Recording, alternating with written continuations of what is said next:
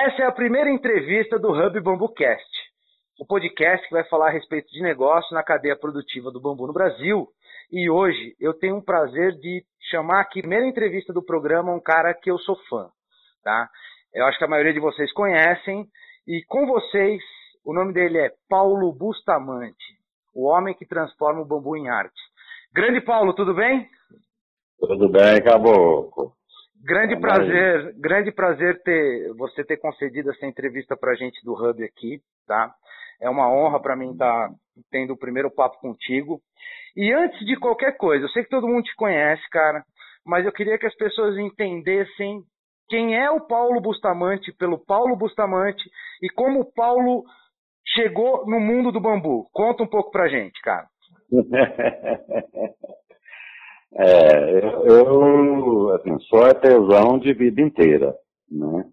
Uhum. Então, muita gente faz referência, né, a minha pessoa como designer e tudo, é, até né, pode ser em função de algumas peças que eu fiz, em função de alguns trabalhos que eu já fiz também, mas assim, eu me sinto mesmo é artesão, né?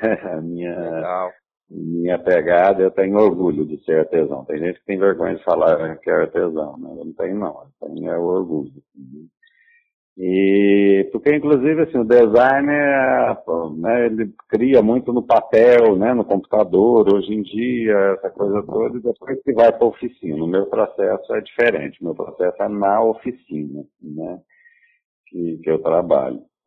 E a minha descoberta com o bambu é culpa do Lúcio Ventania. Né? Eu estava numa feira há 20 anos atrás, ou mais, já nem lembro, lá, Feira Nacional de Artesanato, lá em Belo Horizonte, estava expondo uma outra linha de trabalho minha, que é com tecelagem artesanal, né, que eu fabrico equipamentos para tecelagem artesanal. Isso já tem 35 anos né, de atividade nessa área. E, e aí eu vi lá uma palestra, né, Civilização do Bambu, e aquilo me chamou a atenção em função de uma história do meu avô, que ele tinha plantado uns 300 metros na beira do rio, lá na propriedade nossa lá, é, de bambu. Na época o povo xingava ele, plantando bambu, plantando praga, isso, né, essas coisas, né, que, que, que tem. E ele falava que estava deixando um tesouro para a família, parecia que já previa, né, que ia ter um neto bambuzeiro. Esse era sábio, hein? Esse era é, sábio. Não, meu avô era uma figura, cara. E, e aí fui na, na, na, palestra, me encantei né, com tudo que ele apresentou, né, as casas de bambu, que eu não tinha nem ideia né, que era possível fazer aquilo e tudo. Uhum. E, e aí esperei ele terminar a palestra, fui atrás, marquei de visitar o ateliê dele no dia seguinte já saí de lá do ateliê com uma proposta de curso, fui para minha cidade, consegui um patrocínio lá do, do prefeito. Na época eu era presidente da Associação de Artesãos lá, então tinha um trânsito fácil, né, na, na prefeitura, no secretário, no prefeito lá. E levei o Lúcio para dar um curso lá. É, de lá para cá não, não parei mais, né? Apaixonei com bambu é, na época, né, vi que o que era mais difícil era o bambu gigante, e como eu sou meio movido a desafio, é, peguei nele, né, fui, fui, fui, nessa pegada. E na época era doido, né, porque não tinha ainda um, um tratamento, né, constituído do bambu, tinha um monte de gente testando um monte de coisa, mas não tinha um, uma coisa assim que a gente um padrão, um método. Um padrão, é. E aí eu fui pro processo, porque eu sou muito chato, né, e não queria pôr nada no mercado que não, não tivesse uma garantia de qualidade, né. Isso daí você está falando de qu quanto tempo de pesquisa, mais ou menos? Quanto tempo você ficou batendo cabeça até chegar num, num produto que você considerou no, ideal? Tratamento, é, de, de, de, tratamento eu levei mais tempo. O produto foi mais rápido, né? Que eu tenho, eu adoro né, luz. E, e aí resolvi que eu ia para o lado da, da luminária, né? Então eu fui desenvolvendo as luminárias. Na época eu queria né, mostrar assim a qualidade do bambu que eu acreditava e tudo e resolvi misturar o bambu com materiais nobres, né? Então trabalhei com, com latão cromado, com aço inox, vidro jateado, né? Eram né, fiz uma linha de produtos, né, o policarbonato, os difusores que eu usava nas luminárias eram alemães, né, tudo num padrão legal é, para poder né, agregando o bambu com, com, outros materiais, um que eu acho que ele conversa muito bem com outros materiais. Né? Com certeza. E a gente, eu notei que existe uma tendência, assim, como ele é muito versátil e dá para fazer muitas coisas, a tendência das pessoas é fazer tudo de bambu, né? Uhum. E, e, eu queria quebrar um pouco isso, né? Mostrar né, como que ele conversa bem com outros materiais. A gente pode falar e... nesse caso que é o seguinte, você sabe que ele é que ele é um material extremamente valoroso, só que assim, uhum. ele sozinho por si só é, não, de repente não vai trazer todo esse valor, ao passo que você. É, ele mistura... fica muito aqui no nível de um artesanato rudimentar, né? Show de bola. Uma coisa mais aprimorada. Né? Vamos, vamos falar aqui um material de repente mais premium. Você queria que as pessoas uhum. vissem naquilo ali um pessoal é, um, um produto final com um valor é, de maior, é, um produto de maior valor agregado. E eu não estou falando que o artesanato tradicional tenha baixo valor agregado, mas eu estou falando para a percepção uhum. da maioria das pessoas. É mais ou menos isso? Mais ou menos isso, exatamente. Tá, né? legal. E aí eu fui nessa busca paralelo às pesquisas, né, do, do empíricas, lógico, eu não sou acadêmico, né, do, do, dos tratamentos. E aí eu testei um monte de coisa, né, testei mim, testei né, tanino da casca da caça negra, e, e fui assim, eu fui bebendo em todas as fontes, né? Na academia, do que os caras falavam, e também conversando com os caipiras da roça, que eu acho que o conhecimento popular, né, por mais desprezado que ele seja, eu acho que ele tem um conteúdo muito, muito interessante. Perfeito, show de bola. E, e desenvolvi, né, a síntese do tratamento que eu uso hoje é uma síntese de tudo isso, né? Tem o lado mais popular e tem o lado mais acadêmico, né? E cheguei num ponto que, que funcionou bem, nunca tive problema, nunca tive reclamação depois que eu defini isso. Até então eu ralei um bocado, né, cara? Foi assim, de perder. É, eu, eu, sou muito crédulo, né? Então, assim, ninguém falava do tratamento, eu acreditava que era aquele e investia com tudo. Então, assim, eu perdi carga inteira. Carga que eu falo é um caminhão, né? Uhum. de, de bambu que eu tentei tratar no tanino e não deu certo. Putz, foi uma doideira que eu tive que ir numa casa em Guarujá que eu tinha vendido mais de 100 luminárias, cara, e tinha assim dinoderos minutos na casa inteira, a janela preta de dinoderos, assim. Nossa, a mulher ficou maluca, né? Eu tive que tirar tudo, levar para Itanhandu, que eu morava na época em Itanhandu, e refazer tudo aí, meti veneno no, nos bambus, né? E tive que ir lá e montar tudo de novo para a mulher. Então, assim, tive muitas, né? Investi bastante nessa coisa e tive grandes prejuízos nesse processo de busca, né?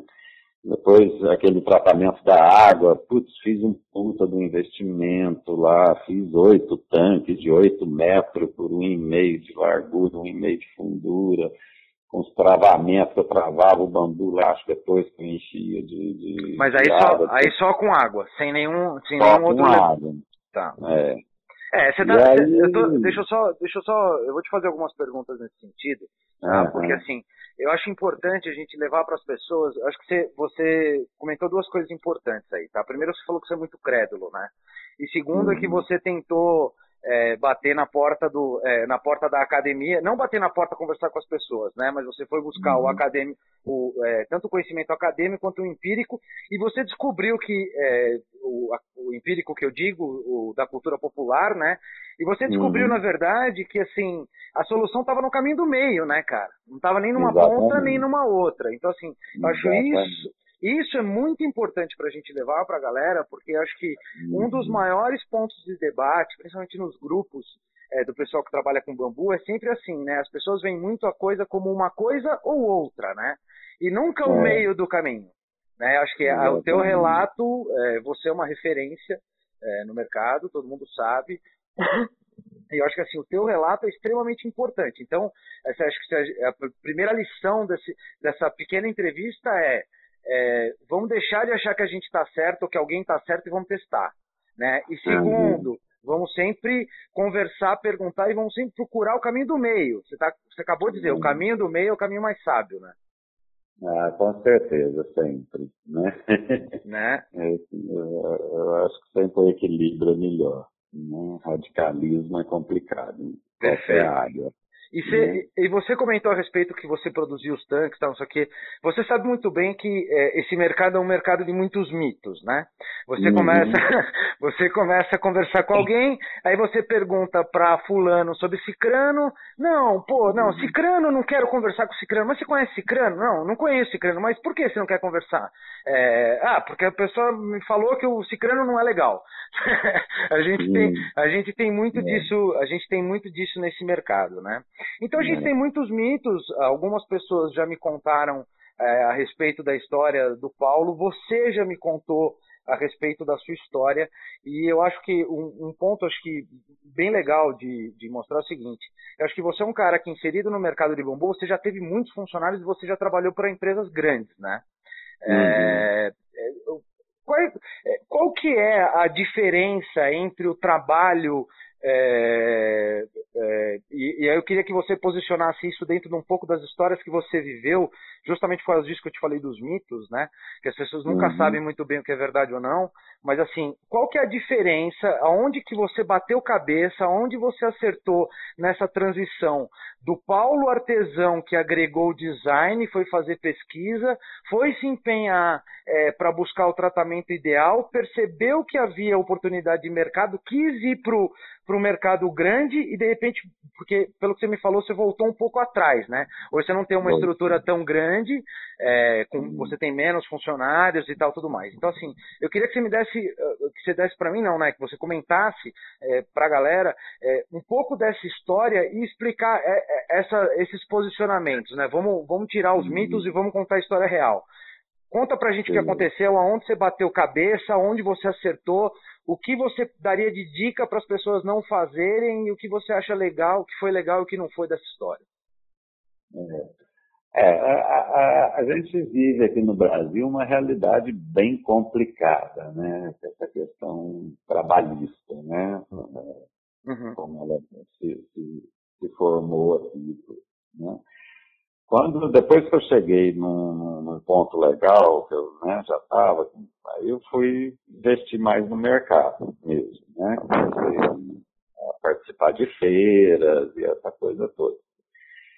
E, e aí com feiras comecei a vender bastante para lojas, né? Comecei a constituir lojas, só que aí começou a ficar meio complicado, porque o mercado de feiras é, teve uma fase que foi muito boa, né? Quando começou, assim, foi aquele boom.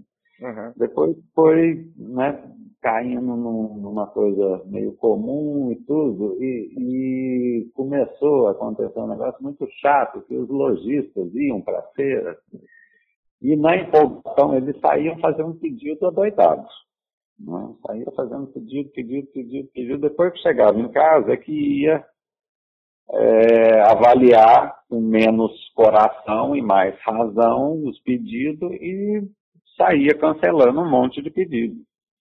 Alguns se davam ao trabalho de cancelar, outros nem se davam ao trabalho de cancelar. Então comecei a ter problema assim, de na hora de mandar, o cara, ah, não quero mais, sabe? E fora os cancelamentos, e loja você ainda tem que vender 80, 90 dias de prazo, né? Então você tem que ter um capital de giro para bancar o cara.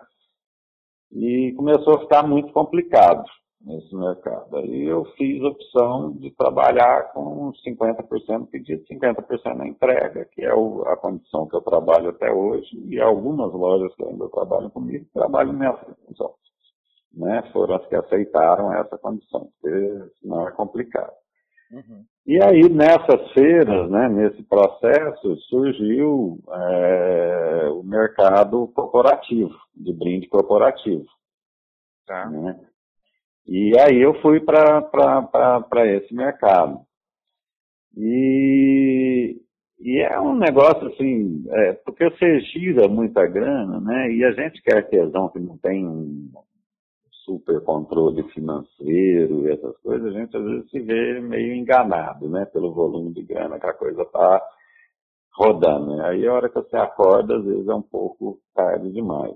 Uhum. Tem uma realidade que a gente tem na, na, na, na produção aqui no Brasil, é que o artesanato, assim, por exemplo, teve uma vez que eu peguei um, um pedido de 36.700 saboneteiras de bambu para o Boticário. Tá. Foi o pedido que me abriu as portas para lá. Uhum. Então, no, no, no, no, processo de negociação, como é volume, eles começaram, né, eu tinha o preço atacado, que era um atacado pequeno, né, uhum. assim, perto do, do, do mercado desse. Aí a hora que o cara fala em pedir 10 mil peças, você já. Ah, né? Nossa, 10 mil peças. Aí, Pedidão, nossa, tá... vou tirar o pé da lama, né? É, tem que dar um desconto legal para pegar, né? Aí você já dá um desconto legal pro cara. Aí o cara fala, não, mas e se eu pedir 20 mil peças? Aí você é obrigado a dar mais um desconto. Uhum. Aí o cara vira, não, mas em vez de 20 eu vou querer 35 mil peças. Uhum. então, assim, o cara é um mercado que o cara não se contenta em tirar a gordura que você pôs. Ele tira a gordura, come a carne, se der achar, rói o rosto. é power, cara, power, entendeu? E, e, e, no, e a, dentro da realidade trabalhista no Brasil, o que a gente vê é o seguinte, que no artesanato, quando você aumenta o volume, é o contrário da indústria. Na indústria, quando você aumenta o volume, você diminui custo. Perfeito. Né? Tá. Você pode pôr o maquinário para rodar até três turnos que ele aguenta, entendeu? Você tem, né, você tem um maior poder de barganha na compra da, da, das mercadorias, da matéria-prima, toda uma série de coisas que você consegue baixar custo. Uhum. No artesanato, cara, assim, se eu tivesse pego um pedido de mil saboneteiros, eu ia ali no meu estoque, a saboneteira eu fiz com a ponta do bambu gigante, para uhum. aproveitar as pontas, né? Então eram as peças, eram, pertencia a um grupo de peças que era para aproveitar aquele diâmetro de, de, de bambu. Uhum. Se fosse mil saboneteiras, eu ia no meu estoque de bambu, sequinho, tratadinho lá, tranquilo, pegava aquilo, fazia, embalava e pronto. A hora que foi para 36.700, né, com prazo de três meses que eu tinha para entregar. Basicamente é... 12 mil e poucas peças, quase 13 mil peças mês, né? Mês, exatamente. Aí o bicho pega né? Porque eu não tinha ponta, não tinha como comprar ponta de bambu gigante do povo. Aí lá foi eu comprar bambu moçô, que o, né, o fornecedor ia, cortava na mata, jogava em cima do caminhão e mandava para mim. Uhum. Entendeu? Então o bambu chegava lá vertendo água, né? Para eu, eu, dar conta do negócio. Aí eu tive que pegar um, um forno de padaria, lá, comprei um forno de padaria, aluguei um forno de cerâmica, que eu punha os dois lá a 150 graus, cortava o bambu, estoquinho mais ou menos perto do tamanho, né, que, que ia ficar essa boneteira um pouco maior, punha lá, baixava para 40% de, de umidade para ter condição de entrar na oficina e lixa sem lixar e fazer todo o processo sem passar lixa, sem nada. Uhum. E depois que eu processava, aí em cada etapa de processamento eu tive que comprar mais máquinas, né? Tive que pôr exaustão de pó, um monte de coisa assim, um investimento que eu tive que fazer também. Uhum. E tive que pôr um controlador de qualidade em cada etapa do trabalho, porque se ficava passando coisa errada, eu ia estar trabalhando em, em cima de peça que já estava perdida. Com né? E, então, assim, tive que criar um monte de cargos né, na, na, na história. De, só na secagem prévia, eu gastava, acho que 300 reais por dia lá com gás e com luz e tudo na conta da época. Então, assim, tive um aumento de custo grande né, no, no processo de, de, de, de, produção. Mas deixa, deixa, só, deixa eu só te interromper, porque eu acho que chegou num ponto importante da história, tá? É, uhum. deixa eu te perguntar, se você tivesse é, é, óbvio, né, que é aquela história que a gente só consegue saber se a gente estava certo ou errado depois que acontece. Então eu uhum. acho que uhum. eu acho que quando a gente olha para atrás e julga alguma coisa, a gente na verdade não está julgando a nós mesmos, né, mas assim aos nossos uhum. erros que a gente precisa corrigir para amanhã, né? É. É, então deixa eu te fazer uma pergunta. Se você tivesse um conhecimento maior a respeito de gestão, tanto de produção quanto de gestão administrativa, você, você acha que você teria é, feito as mesmas coisas que você fez? Eu acho que eu não teria conseguido entrar nesse mercado. Tá. Não, não teria tido preço. Porque a, a, você teria descoberto antes que a conta. Não fechava, exatamente. Show de bola. Show de bola. Porque, assim, por, por que eu estou é, te é perguntando? É muito diferente de, de, se eu tivesse, por exemplo, à frente de uma cooperativa. Aí, aí show de bola.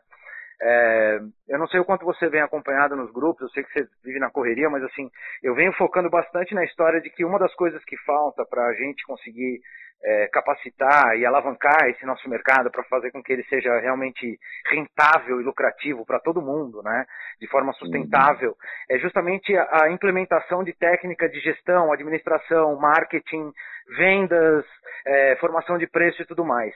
E eu acho que você uhum. tocou num ponto importante, e aí eu não sei se você concorda comigo ou não, queria até ouvir a tua, a tua, a, o teu ponto de vista, favorável ou contra o que eu estou falando depois, né? É, mas assim, eu acho que assim você passou por, uma, por, um, por um processo de ter vivido na pele o que a galera fala muito, ah, tem que ser na raça, tem que ser na raça, é óbvio, você aprendeu muito, mas eu acho que é, a falta desse, desse conhecimento técnico e aí não é erro de ninguém, é uma questão de consequência.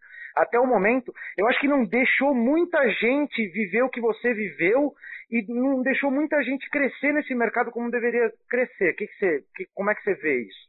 Concordo plenamente. Concordo tá. plenamente. Foi total falta de, conhecimento mesmo, né? Assim, é, as coisas vão acontecendo muito rápido e vão te atropelando também, né? Sim. Então, assim, se, se naquela época eu tivesse buscado né, uma pessoa de, de, de matemática. É, isso é isso aí, isso aí mesmo. Eu recuperação em matemática todos os anos da minha vida, entendeu? Então tinha que ter me tocado disso né, e ter chamado alguém que fizesse conta de melhor que eu, né? Para fazer todos os controles, né? Porque são muitos detalhezinhos né, numa produção. Com certeza. Considerar. E de repente eu me vi assim, tendo que brigar por um centavo de desconto, sabe? Uhum. Porque um centavo eu estava comprando os pezinhos da saboneteira, né? Uhum. Eram cento e tantos mil pezinhos, né? sei lá, nem lembro a quantidade, era quatro. Ah, mais de, mais, se cada saboneteira né? tinha quatro, você comprou mais então, de 100 mil pezinhos, velho. É, depois ainda tinha dois pininhos de cima que eu tive que mandar fundir isso, mandei, acabei, putz, comecei a ver fundição em Minas, fui para São Paulo, acabei mandando fazer lá no Rio Grande do Sul isso. Mas assim, cada centavo que eu conseguia que o cara baixava era um era significativo. Então, aquilo para mim era muito bom, entendeu? É, então, assim, é, é eu não estava realmente preparado né, nesse sentido que você falou, entendeu? Eu tinha, sim, de oficina. Eu me vi produzir, tanto que eu consegui na época, é, foi o pedido que abriu a, as portas para mim, assim, o pessoal estendeu o tapete vermelho, porque quando o cara da logística ficou sabendo que o brinde do dia do namorado ia ser artesanato, o cara quicou a um metro de altura lá com o povo do, que tinha, com os compradores, que ia dar merda, que na indústria eles já tinham uma recusa no controle de qualidade de 4% a 6%, que no artesanato ia ser 50% e que eu não ia ter tempo de repor depois para a campanha do Dia do Namorado, que ia ser uma doideira. E quando chegou o material lá, chegou pontualmente, chegou com três dias de antecedência lá, e não teve uma peça recusada. Ou, ou, seja, né, bicho, a tua parte você não só fez, como bateu na cara da galera que assim a competência do, de quem está atuando no mercado do bambu ela existe e ela é muito superior ao que as pessoas imaginam.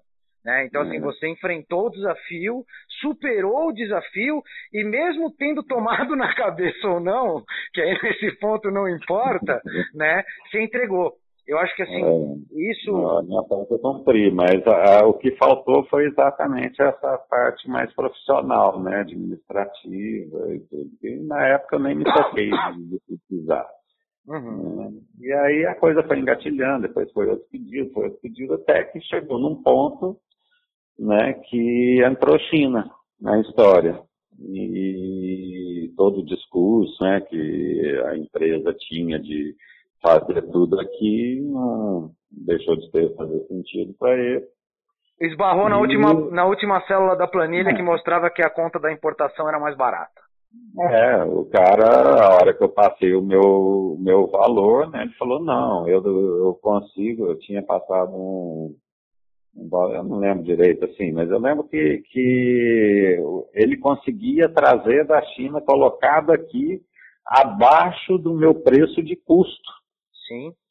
Entendeu? Então, assim, não tinha nem como. O cara, não vê aí o que você consegue. Não tem jeito de eu conseguir nada, cara, abaixo do meu preço. Eu vou pagar para trabalhar para vocês.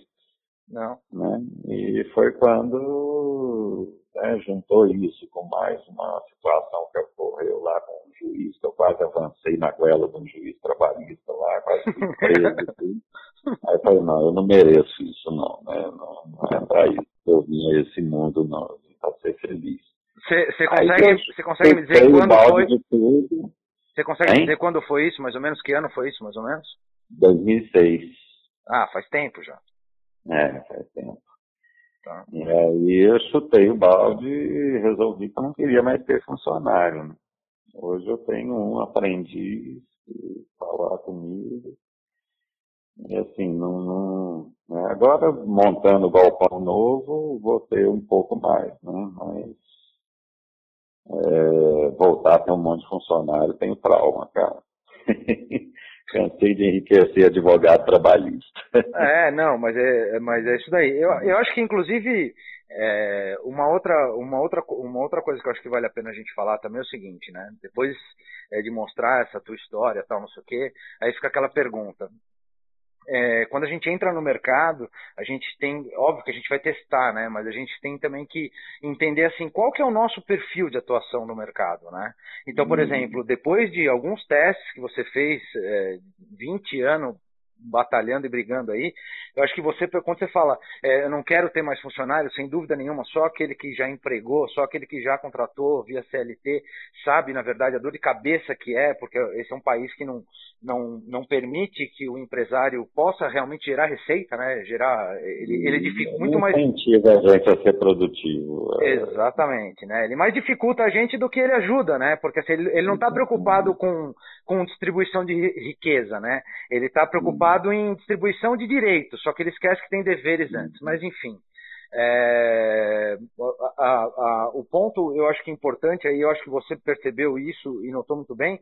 Eu acredito que hoje a tua rentabilidade e a tua produtividade com muito menos pessoas trabalhando para você, seja muito melhor e maior do que era na época, né? Porque você tem muito menos dor de cabeça. Ah, nossa, eu não tenho dor de cabeça. Assim, minha qualidade de vida cresceu demais, né? Eu fiz a, opção, né, de trabalhar com valor agregado, baixa produção com valor agregado alto, né?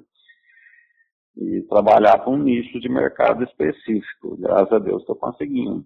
Golaço, golaço. Você falou, você, você falou uma coisa acho que muito importante para esse papo aqui: nicho de mercado. Como é que, é, vamos entrar agora um pouco nesse assunto.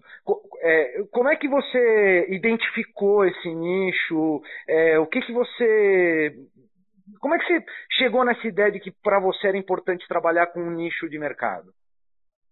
Ah, pela minha capacidade produtiva ter ficado limitada, né? Assim, é, porque assim, ou, ou, ou, você trabalha com, é, com baixo valor agregado e grande quantidade, ou você trabalha o contrário. Perfeito. É, meio termo aí é complicado. Né? Então, assim, eu não tinha outra alternativa. Né? Já que eu queria, é, não queria mais trabalhar com quantidade, com volume, é, eu tinha que desenvolver peças e tudo com valor agregado e buscar um nicho que reconheça esse valor e que pague esse valor. Porque não adianta também eu ter um, um produto de alto valor agregado se eu não consigo o mercado para ele, né? Com certeza. E é, é meio complicado. Então as coisas assim, e a vida vai, né, colocando as pessoas, colocando as situações, confirmando quando você toma o caminho certo ou o contrário, né? Uhum. Graças a Deus eu estou conseguindo tocar né, com a opção que eu fiz. Entendi. Né, não, não, não, não tô rico, nem quero mais, né? Já passei da fase de querer ficar milionário, aquela coisa toda. Hoje a minha opção é ser feliz. Eu gosto de estar dentro da oficina, entendeu? Produzindo. Na época eu estava com um monte de funcionário, putz, era só resolvendo abacaxi, dor de cabeça, e problema com transportadora, com fornecedor, com funcionário. Com... E não, não, não entrava dentro da oficina para trabalhar, que é o que eu gosto entendeu? É, é, pôr a mão na massa. Eu, eu sou artesão, né? Não sou administrador.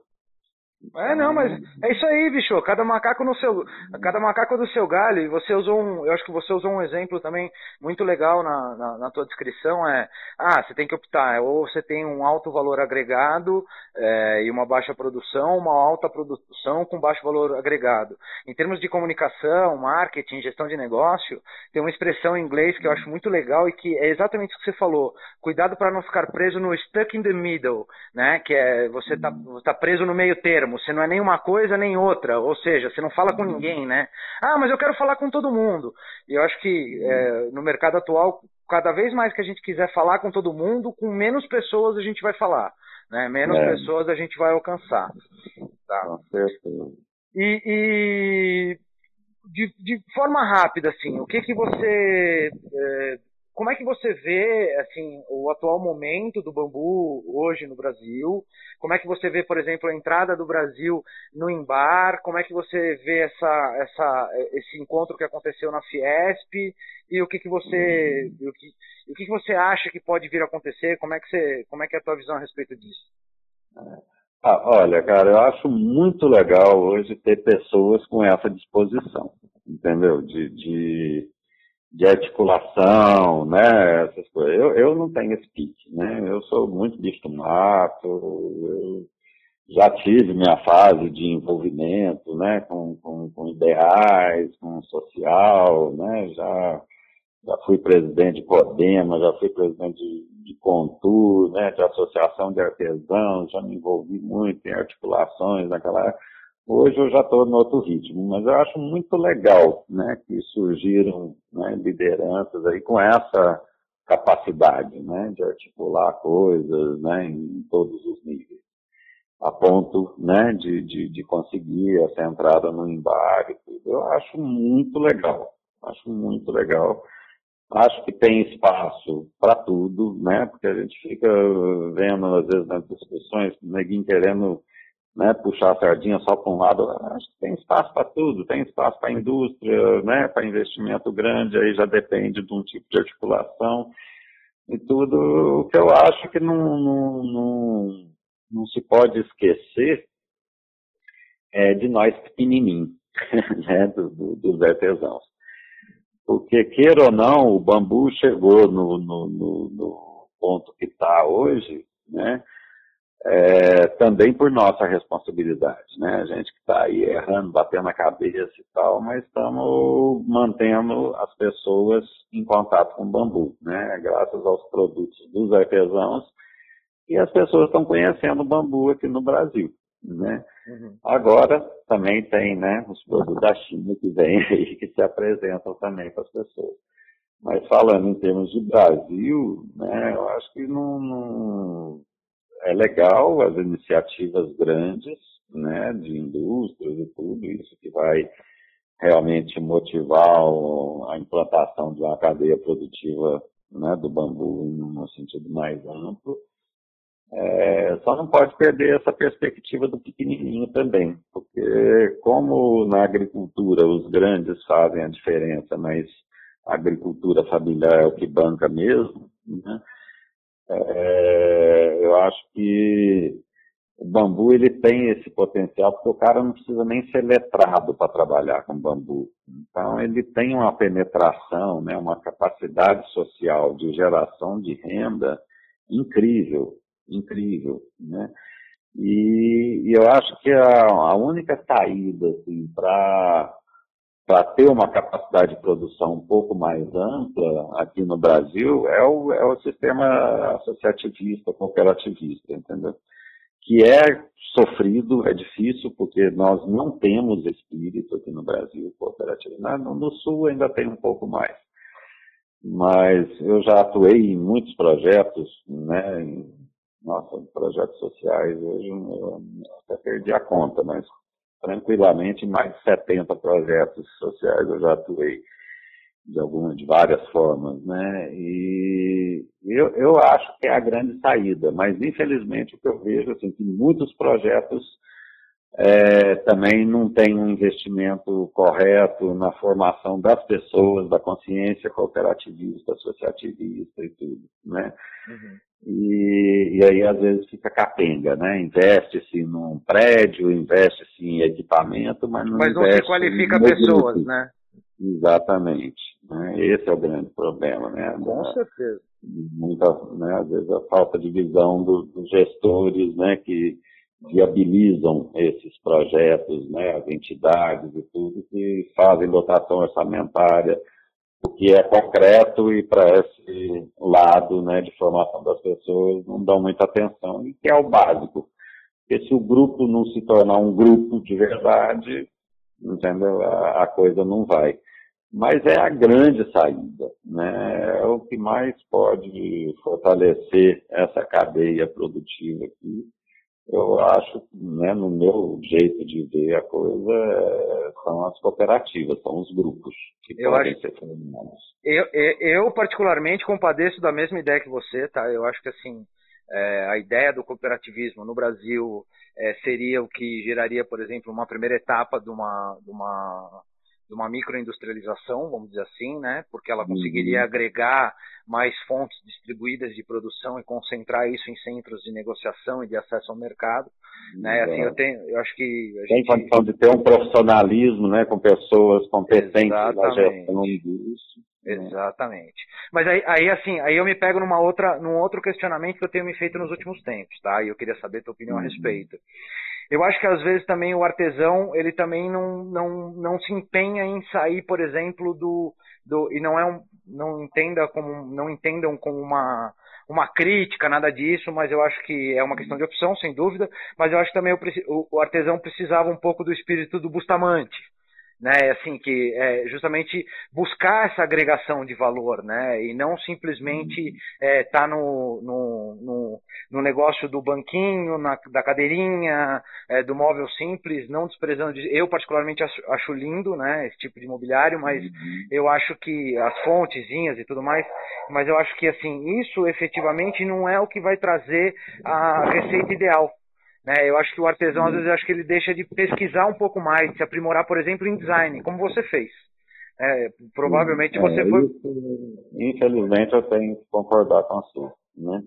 O, o Sebrae, ele né, tem um programa de apoio ao artesanato e ele ajudou bastante o artesanato brasileiro nesse sentido, né? De eu mesmo já atuei como design né, desse, desse programa do Sebrae, é, ajudando os artesãos a melhorar o design das peças. Né? É, mas isso tudo é uma coisa assim, meio de cultura também, né? Sim, concordo. É, é, é, um processinho um, um pouco mais lento esse. Mas eu concordo com você, né, que, que falta um, uma dedicação maior nesse sentido. Tanto de, de pesquisa de desenho, como de, de, de materiais, de, do que usar, do que agregar, né, de como agregar, de como fazer os materiais conversar, né, harmonia. Então, assim, isso mas é difícil, cara. É, é, é, complicado, assim, né? É uma coisa que não dá é, só para apontar o dedo, realmente. Né? É, e também a gente não consegue mudar isso da noite para o dia, né? E assim. É, acho a partir do ponto, né, que como surgir cooperativas e, e Sim. mais, mais, né, mais concisos, né? Isso, aí dá para fazer um trabalho de design com, com esse pessoal, né? De, de, de orientação, de criação, é uma própria cooperativa pode até né, encomendar um, um trabalho de design para o pessoal. É, uma coisa assim que, que, que falta né, no, no, no, Brasil, por exemplo, os meus funcionários, o processo de treinamento deles, eu sou muito chato, tá? Aí, uhum. você convivendo comigo, você vai ver que eu sou chato. Que bom. Adoro, e... Eu adoro gente chata, bicho. Os chatos mudam o mundo, bicho. Então, assim, é, e como é que né, eu ia treinar as pessoas que não têm muita noção de qualidade a fazer um, um, um trabalho de qualidade? Né? Então, um dia lá, é, um, um, dos funcionários meus, é, eu, tinha, eu coloquei ele para fazer uma peça que era bem chata, que só eu fazia a montagem final da peça, para fazer os ajustes finais e tal. E ele tinha feito a preparação básica da, do, dos bambus muito bem feito. Uhum. Eu falei, cara, você caprichou muito não sei o quê. Eu quero que você finalize as peças agora. Você vai montar. Ah, mas eu nunca fiz. Eu falei, não, vem cá, eu vou montar uma com você, vou te, vou te mostrar e você vai, vai fazer. E aí ele montou aquela leva de peças. Né? Foi uma leva assim que eu tive que relevar porque não, não ficou no padrão que eu gostaria, mas deu para ver o esforço dele. Uhum. E aí, assim, a penúltima peça que ele montou ficou perfeita. Sabe? Ficou perfeita. Eram 30 peças que ele tinha que montar. A penúltima, assim, hora que eu cheguei, ele estava terminando de montar ela. Eu falei, caraca, essa ficou perfeita. Agora você pegou o que é essa peça. Né? Uhum. Aí a hora que terminou de, de internizar, de fazer todos os acabamentos, depois era uma fruteira, né? Colocou lá na base e tal. Aí eu peguei a fruteira e dei para ele. Essa aqui você vai levar para sua casa. Como assim? Falei, não, essa peça ficou perfeita. Show, então, de, puta, show vai, de bola, você cara. vai levar para sua casa porque você vai começar a conviver com o perfeito. Você vai começar a gostar. Show, show de bola, cara. É que eu tô segurando o telefone, senão eu bati a palma. Show de bola, cara. Não, show de, show de então, bola, assim, perfeito. Aí eu comecei a adotar isso com todos os funcionários. E, cara, no eles começarem a conviver cotidianamente em casa com uma coisa bem feita, eles começaram a querer fazer tudo bem feito. Então, assim, foram os meus quatro mosqueteiros. Foram quatro funcionários que me acompanharam por 20 anos. Até eu mudar para Gonçalves, eles ficaram comigo. Né? E era uma turma que, putz, eram 10. Foi a coisa mais triste para mim de mudar foi ter que deixar eles para trás. Assim, uma equipe pauleira. Assim. Eles pegaram meu espírito, meu jeito de trabalhar quando eles viam que se alguma coisa não tinha ficado muito legal, ele mesmo já descartava, já fazia de novo, sabe? Assim. Não, eu acredito que em determinado momento eles nem mostravam, né? Eles nem davam uma continuidade na peça que eles sabiam que estavam fora do padrão. Exatamente, é. exatamente. É, lógico. E outra, to, então, todos nós erramos, né, cara? Todos é. nós erramos, assim, mesmo que a gente refaça alguma coisa inúmeras e inúmeras vezes, tem sempre alguma coisa que a gente faz que a gente já fez dez vezes que a gente fala, pô, dessa vez eu fiz ficou uhum. ruim. Eu acho que assim, o que você está falando também é um pouco da, da nossa autocrítica, né? Da gente é, se então, olhar então, e falar, meu. É difícil, às vezes, você cobrar a qualidade, né? Um padrão de qualidade de uma pessoa que não está acostumada a conviver com Com certeza. Se não tiver referência, não tem como. Não tiver referência, exatamente. Então, é, muito né, da limitação de muitos artesãos que a gente vê não é a falta de capacidade, é uhum. falta de acesso entendeu? É falta de conhecer realmente como é. Falta de referência, né? Falta de referência, exatamente. É, é por isso, é por isso que eu, que eu, que eu queria ouvir a tua, a tua opinião, porque eu sou da mesma, eu sou da mesma opinião, né? A gente, a gente costuma falar muito, existe muito um discurso de meritocracia e tal, não sei o quê, só que eu acho que o tal discurso meritocrático, ele é meio canibalista, né? É... Eu não gosto dele, não. é, eu acho que, assim, ele é meio canibalista, porque é, você, quando a gente fala, ah, o cara tem mérito, tá, só que, assim, as pessoas nascem diferentes, né, cara? Então, assim, é, acho que a gente devia deixar de falar de igualdade para começar a falar de equidade, né? Criar é. ambientes equânimes, né? Que a gente possa criar condição para que as pessoas que têm referências, é, que têm registros, que têm valores, que têm expectativas, visões diferentes, possam entender o que é aquela informação que a gente está dando para um grupo e o cara que está para cima, você fala, ó, oh, vem cá, você que está em cima, cara, dá a mão para esse cara que está um pouco mais baixo e leva ele junto contigo, né? E não simplesmente sai correndo na frente que você vai ser o melhor, porque não adianta num time você só ter um melhor, né? Haja visto né? A é, seleção é, das estrelas brasileiras, né? Que nunca ganha porra nenhuma, né? Tem um monte de estrela lá que faz sozinho melhor, mas quando junta tudo nunca faz bem, né?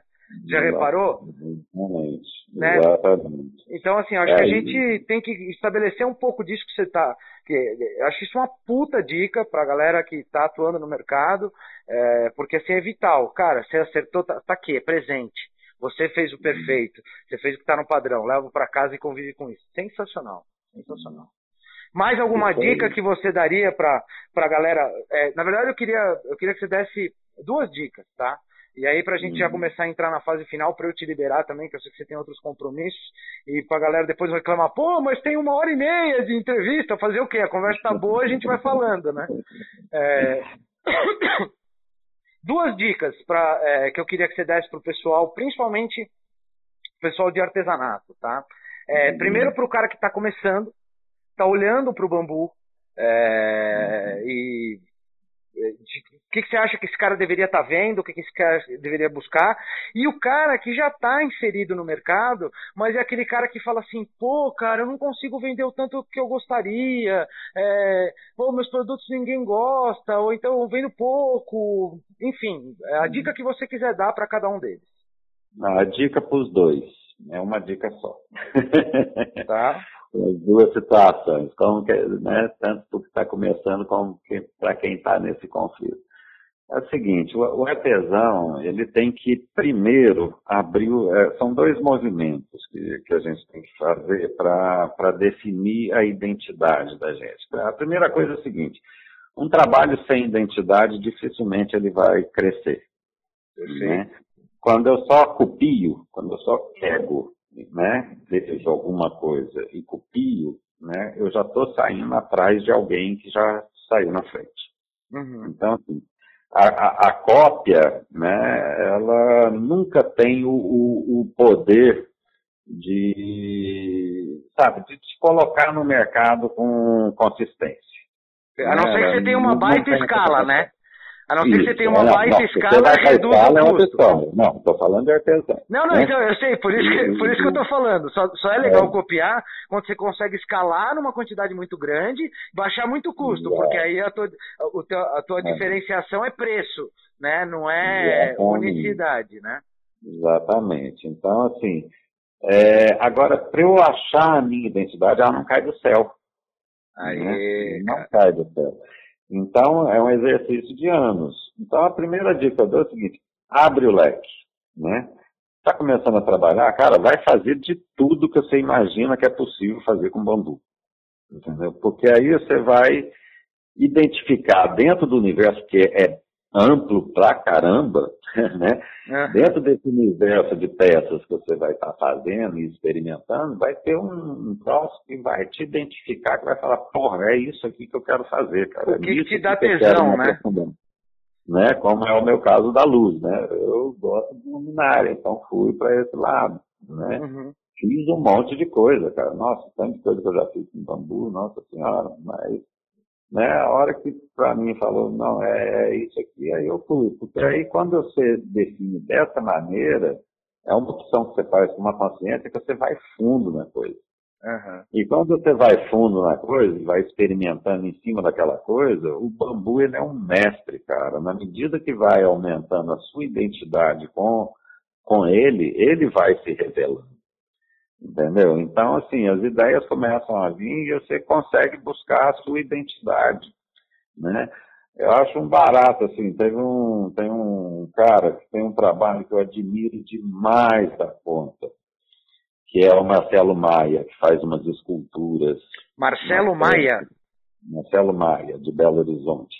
Tá. Ele faz umas esculturas com bambu, né? Ele fez um dia desse, eu vi um São Francisco, eu fiquei emocionado, é lindo, né? Faz umas máscaras, umas coisas assim.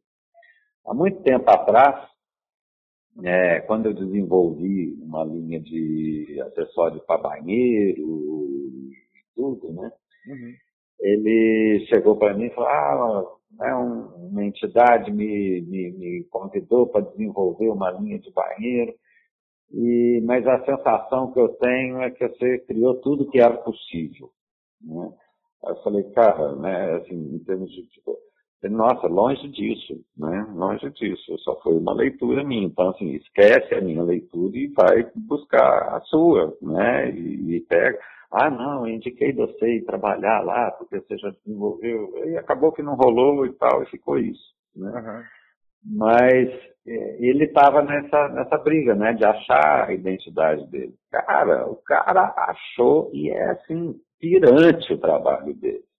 Entendeu? É pirante, é um cara que eu né, me reverencio totalmente, assim, tiro meu chapéu mesmo, porque o cara puta, arrasou na, na, na, linha que ele, que ele descobriu, né? E você olha a peça dele, você vê a identidade dele, né? Você vê o Marcelo ali.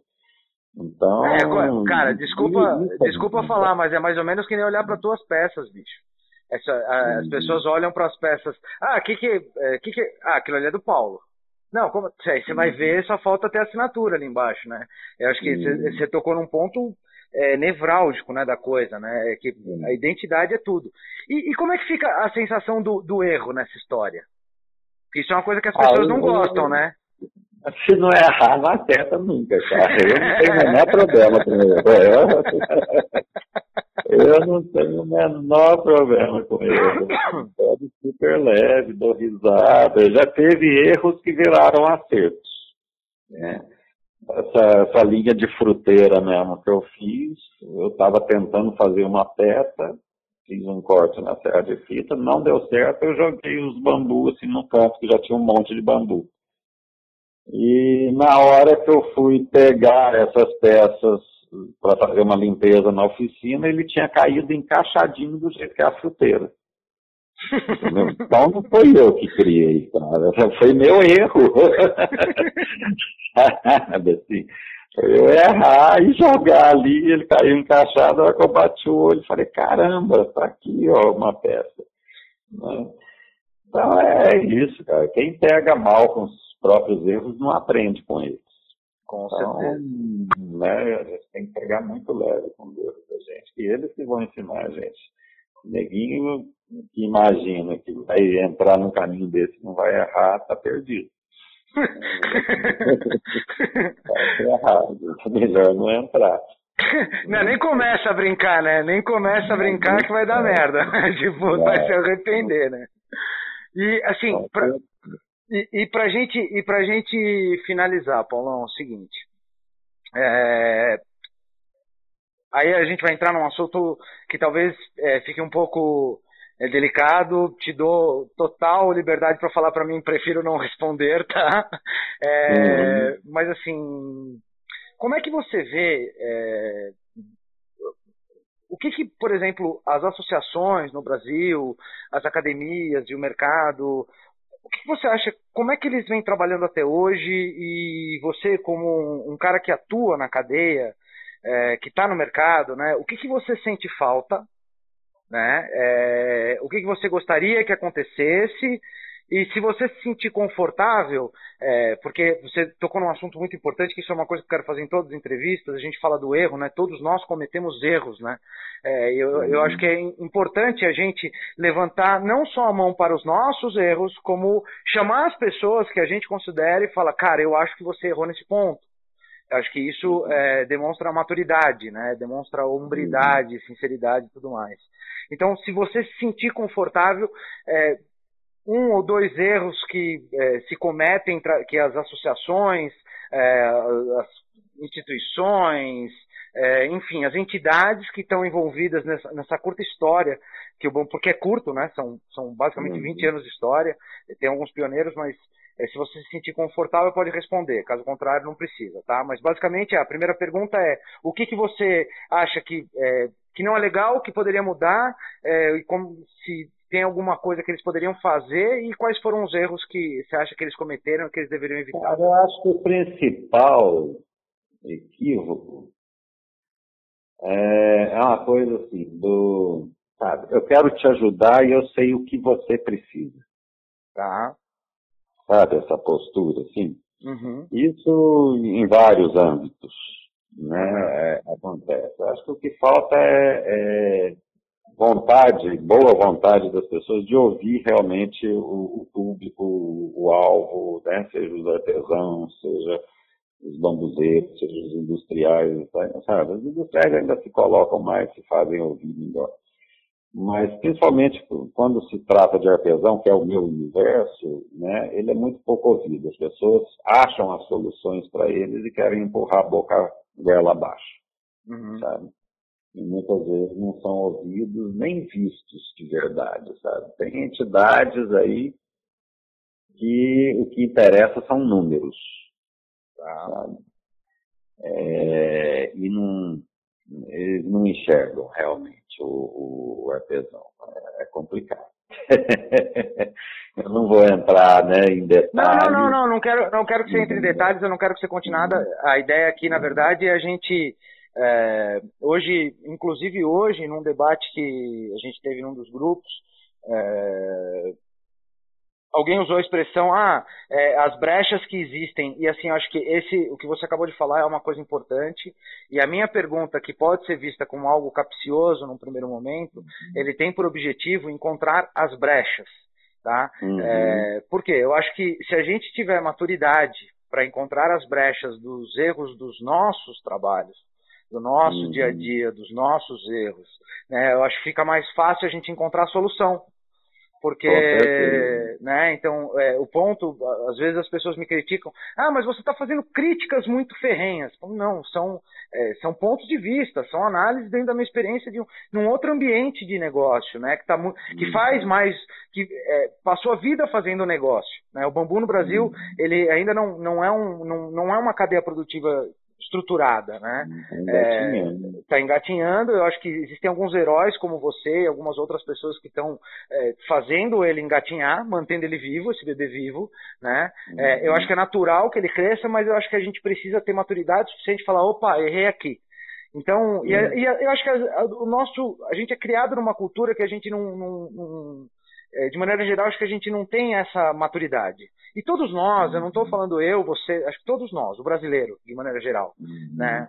Então, eu tô, eu tô te fazendo essa pergunta, e é uma pergunta que eu quero fazer meio que para todas as pessoas que a gente for entrevistar aqui no Hub Bambu, justamente para que a gente possa dar voz, né?